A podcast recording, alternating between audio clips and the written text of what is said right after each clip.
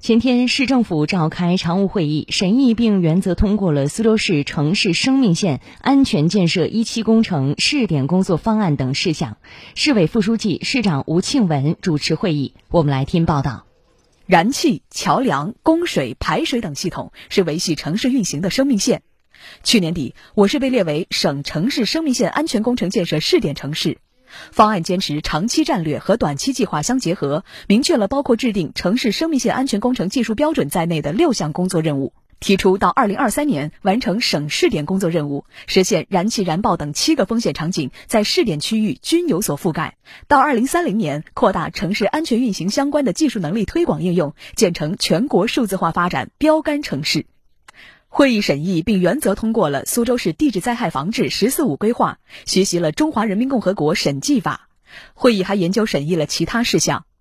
常务会议后，市政府召开专题会议，调度全市经济运行和疫情防控工作。在听取有关部门和各县级市区近期情况汇报后，吴庆文指出。要深入学习贯彻习近平总书记重要讲话精神，坚决贯彻中央和省的决策部署，坚定信心，咬紧牙关，更高效统筹疫情防控和经济社会发展。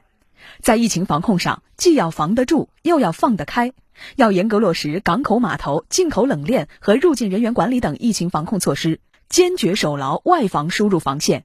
要进一步推进疫苗接种，加强重点人群核酸检测、应检尽检，把各项工作做细做扎实。在经济运行上，要紧盯各项任务指标，逐项细化分解，逐个突破提升。要坚持实事求是，做到应统尽统，统必合规。要千方百计抓项目、增动能，切实稳住经济基本盘。